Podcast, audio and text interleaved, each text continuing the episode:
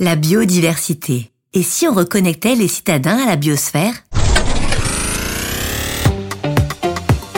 Qui n'a jamais un jour caressé le rêve de quitter son appartement, perché au quatrième étage d'un immeuble, d'où parvient l'agitation urbaine si caractéristique des grandes villes? Pollution sonore, pots d'échappement, foule, circulation. La ville est souvent décrite comme étant aux antipodes de la sérénité, du calme et de l'environnement naturel.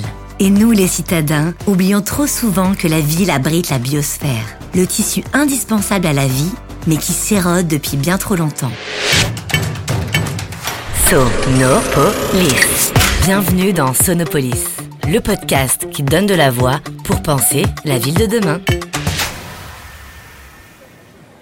Depuis quelques années, la biophilie s'est invitée dans nos villes. Derrière ce mot énigmatique, il y a des femmes et des hommes qui veillent à reconnecter les citadins à la nature et à protéger la biodiversité. Car chacun le sait, l'impact de l'homme sur la dégradation des écosystèmes vivants n'est plus à démontrer. Préserver les espèces animales et végétales revient donc à les laisser circuler, s'alimenter, se reproduire et ainsi maintenir leur cycle de vie. Les inviter dans les villes c'est aussi la promesse de réduire le risque climatique, d'améliorer notre capacité d'approvisionnement et de générer du bien-être pour tous. Quand on est acteur de la ville, promoteur ou constructeur, intégrer ces défis à des projets de quartier ou de bâtiment implique de changer de paradigme. C'est le projet qui doit s'adapter au site, à son environnement et non l'inverse. Autrement dit, un certain nombre de questions doivent être posées avant même la conception du projet. Comment choisir le site? Comment limiter au mieux son impact écologique? Comment préserver les espèces vivantes dès la phase de construction? Comment les accueillir? Pour être à la hauteur du défi, les acteurs de l'immobilier et de la construction doivent donc réinventer leur métier et travailler au contact d'écologues, de paysagistes ou même d'anthropologues. Dans cette optique, Bouygues Bâtiment France Europe travaille main dans la main avec sa filiale Elan et ses écologues pour redonner un souffle vivant à nos villes. Écologue Ce métier ne vous dit peut-être rien. Il consiste à étudier, comprendre et appliquer la science de l'écologie.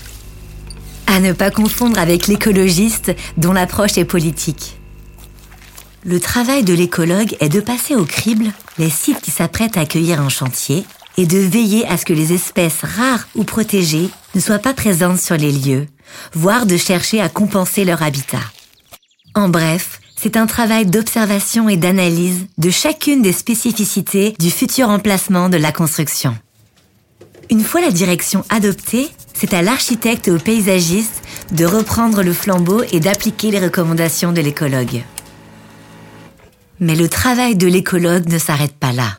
Selon les projets, il peut faire de la pédagogie sur le chantier ou auprès des futurs usagers, en organisant par exemple des ateliers sur l'entretien d'un potager partagé. Parmi les recommandations de l'écologue, il y a l'agriculture urbaine, car elle permet de reconnecter les habitants avec la ville en ayant une activité à laquelle ils peuvent participer. En effet, quand l'agriculture urbaine ne crée pas du lien social ou une nouvelle dynamique de quartier, elle permet aux habitants de cultiver eux-mêmes leur espace de consommer des produits bio de qualité et de limiter leur empreinte carbone.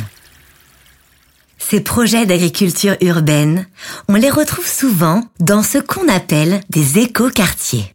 Le projet îlot fertile, développé par Link City Île-de-France et réalisé par les équipes de Bouygues Bâtiment Île-de-France, en est le parfait exemple. Véritable démonstrateur de la ville durable, il s'agit du premier quartier zéro carbone en exploitation de la ville de Paris. Le projet est né de l'initiative lancée par Réinventer Paris. L'objectif est de transformer l'ancienne friche urbaine Éole Évangile au nord-est de Paris en un terrain multifonction de 35 000 m2.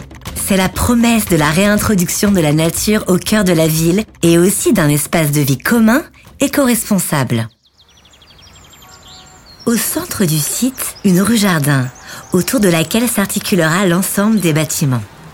Ces édifices auront vocation à être des logements pour les familles, les jeunes travailleurs et les étudiants, mais aussi des bureaux, des commerces de proximité, un centre sportif, une auberge de jeunesse, un centre logistique du dernier kilomètre, un hôtel, et même un incubateur de start-up.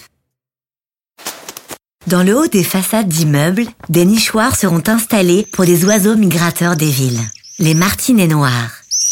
Les citadins pourront entendre dans les rues les cris de ces oiseaux quand ils arriveront d'Afrique pour se reproduire et avant qu'ils ne repartent à la fin de l'été. Avec des projets comme l'îlot fertile, la ville durable passe progressivement du concept à la réalité. À leur échelle, ces projets participent à dessiner un avenir meilleur pour tous les êtres vivants et à créer une dynamique positive dont notre monde a tant besoin. À nous reconnecter avec le vivant, avec la biosphère.